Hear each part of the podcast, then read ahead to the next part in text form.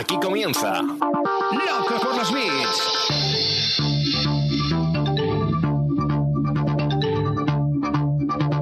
El podcast de e-commerce y marketing online de Emiliano Pérez Ansaldi.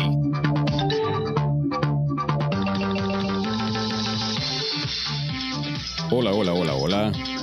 ¿Qué tal estás hoy? Muchas gracias por escuchar este nuevo episodio de Loco por los Bits.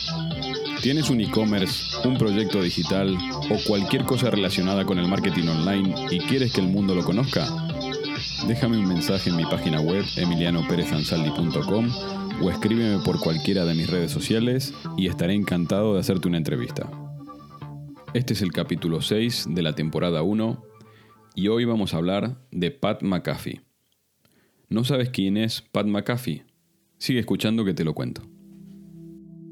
Presta atención porque lo que tengo para contarte te va a dejar con la boca abierta. Pat McAfee es un ex jugador de fútbol americano que se retiró a los 29 años para crear contenido online, dejando una renovación de 6 millones de dólares encima de la mesa. Y todo comenzó con una apuesta de 100 dólares. ¿Ya tengo tu atención? Entonces, sigamos. Todo comenzó en 2004, cuando Pat McAfee recibe una invitación para ir a hacer una prueba para pateadores, sabéis que son las, los puestos del fútbol americano que se encargan eso de los, de los saques, de las faltas y demás. Esta era una prueba que se hacía en Miami, donde iban a estar los mejores ojeadores de la NFL, ¿verdad? ¿Cuál es el problema? El problema es que no tenía dinero para pagar los 1.500 dólares que costaba el viaje y el alojamiento en ese momento. Con un lugar asegurado en la Universidad de Kent, sus padres le sugirieron que se olvidara de esa invitación a Miami. Por supuesto que no lo hizo, si no, no estaríamos hoy hablando de él, ¿verdad? Sin nada en los bolsillos, lo que hizo McAfee fue apostar por sí mismo. Le pidió prestado 100 dólares a un amigo para entrar en un torneo de póker de su ciudad. Y por supuesto ganó. Volvió a su casa con el dinero justo para ir a Miami. En Miami sorprendió a todos los ojeadores haciendo un 9 de 9 desde todas las posiciones, desde 25 a 65 yardas. A la siguiente mañana tenía una oferta de la Universidad West Virginia. Jugó desde 2005 hasta 2008 haciendo 58 goles de campo con más de un 78% de efectividad, el tercer mejor registro de la Universidad de West Virginia en toda su historia. En el draft de 2008, los Colts de Indianapolis lo eligieron como punter, que es la posición en la que jugaba. Durante sus ocho años de carrera en la NFL, McAfee llegó a ser considerado como uno de los mejores punters de la historia de la NFL. En 2007, a los 29 años, se retiró, desestimando la renovación de 6 millones de dólares que le ofrecía eh, el, el equipo. ¿Y por qué lo abandonó? Por un trabajo en Barstool Sport. Nadie lo podía creer, salvo él, obviamente. Cuando se retiró, McAfee tenía 700.000 seguidores sumados en todas sus redes sociales. Vendía por su cuenta camisetas con su nombre y hacía tours de stand-up comedy y tenía un programa de radio de deportes.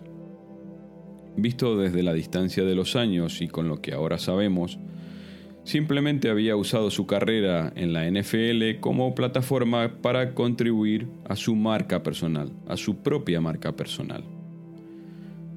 Pat McAfee emite hoy un programa deportivo diario en YouTube que siguen más de 60.000 personas todos los días. Al poco tiempo, FanDuel se convierte en el partner exclusivo de su programa en YouTube, por una cifra mayor que la de su contrato anual de 1.2 millones de dólares de la NFL.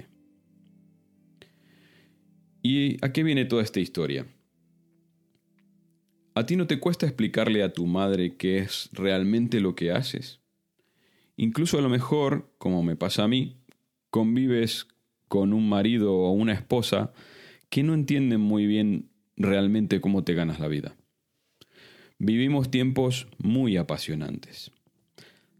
Tesla vale hoy más que General Motors. Y, mm, según los analistas, tiene un, un pico en su precio de acción que todavía está muy lejos, muy lejos de llegar a su techo. ¿Y cuál es el diferencial de Tesla con respecto a General Motors? Su diferencial es la tecnología y cómo la utiliza. Porque no nos engañemos, la tecnología es un commodity, las conexiones a Internet son un commodity, están al alcance de cualquiera. Hoy la verdadera diferenciación la hacen aquellas empresas que usan esta tecnología de manera eficaz y sobre todo de manera eficiente, de manera organizada. Hace un tiempo hablaba con mi amigo Diego Varela, que trabaja para una multinacional en San Francisco, sobre las metodologías ágiles, Y me dijo algo que se me quedó grabado a fuego en el cerebro y desde ese momento no paro de darle vueltas. Estábamos hablando justamente de las metodologías ágiles y me dijo, Emi, las metodologías ágiles no son una metodología de trabajo, son una metodología de vida. Cuando las aplicas en tu día a día en el trabajo, no puedes dejar de aplicarlas a todo lo que haces. Tú puedes aplicar, me, recuerdo la frase, me dijo, tú puedes aplicar metodologías ágiles incluso a cortar el césped de tu jardín. Y es verdad, es, muy, es, tiene, es una gran verdad eso. Cuando uno organiza su trabajo de manera eficiente, de manera eficaz y a su vez le añade herramientas tecnológicas que posibilitan que esa metodología sea mucho más eficiente, trata de aplicarlo a todos los aspectos de su vida. Pero ¿qué pasa? Hoy el cortoplacismo y el mal uso de la tecnología está haciendo perder miles de millones de euros a todas las empresas. Pero no es culpa de la tecnología, no nos engañemos. Es culpa del uso amateur de esa tecnología. Hoy, gracias a la tecnología, podemos, por ejemplo, tener a un Ibai Llanos que cobra 120.000 euros al mes desde sus suscriptores. No creo que haya muchos presentadores de grandes programas de la tele que cobren eso al mes, estoy seguro. Y hoy Ibai Llanos lo puede hacer. El 84% de los adultos españoles tiene al menos un servicio de suscripción. Yo hablaba hace un tiempo también con, con otra amiga que decía como que parecía como que estábamos en la era del no tener, ¿no? No tenemos cosas tangibles, compramos cosas tangibles, compramos cosas que son intangibles, que no podemos tocar físicamente, pero que al mismo tiempo nos hacen nuestra vida más fácil o más entretenida o más eficiente. ¿Es esta la generación de la riqueza intangible? Piensa por un momento a cuántos servicios de suscripción mm, mm, estás pagando todos los meses, ¿no? ¿Y qué es lo que te aportan? no sé, piensa por ejemplo Netflix, eh, algún servicio de correo electrónico profesional, mm, Slack, algún sistema de gestión de proyectos. Vivimos en esta, en esta era en la que estamos pagando por herramientas que no podemos tener ni siquiera un CD en nuestro escritorio, pero que nos hacen la vida más sencilla.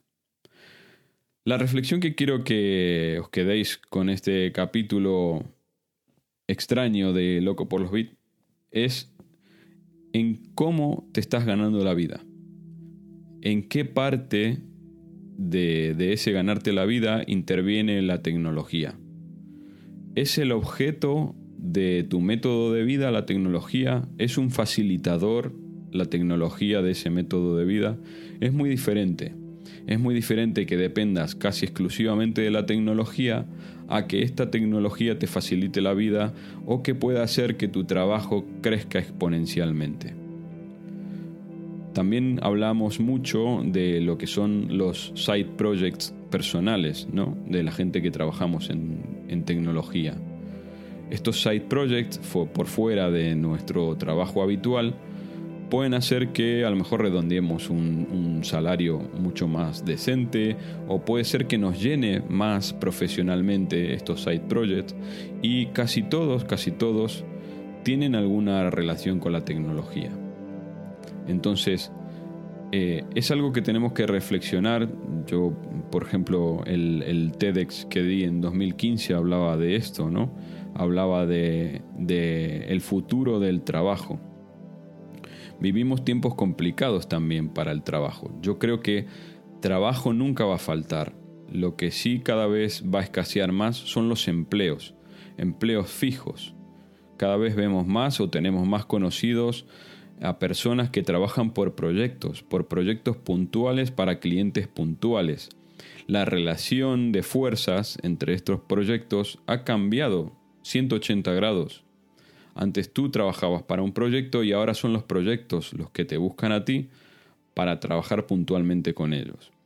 Entonces, mm, hizo mal Pat McAfee en desechar esta renovación de 6 millones de dólares, hizo bien, se arriesgó mucho, tenía ya eh, establecida su marca personal como para poder dar ese paso con seguridad. No digo obviamente que todas estas apuestas, al igual de que Matt McAfee hizo, salgan bien, pero si tú trabajas fuerte en tu marca personal todos los días, a lo mejor puede llegar un día que, al igual que hizo Pat McAfee, puedas desechar una oferta jugosa porque sabes que esa marca personal va a potenciar tu apuesta por un futuro mejor, más cómodo o simplemente con más tiempo a dedicarte a las cosas que realmente te llenan profesionalmente. Espero que os haya gustado este capítulo de Loco por los Beats y nos vemos en el próximo. Adiós. Y hasta aquí nuestro episodio de hoy. Espero que lo hayas disfrutado tanto como yo. Muchas gracias por tus likes en todas las plataformas de podcasting. Te espero en el próximo episodio de Loco por los Beats. Me parece que se nos ha acabado la batería y esto llega a su fin.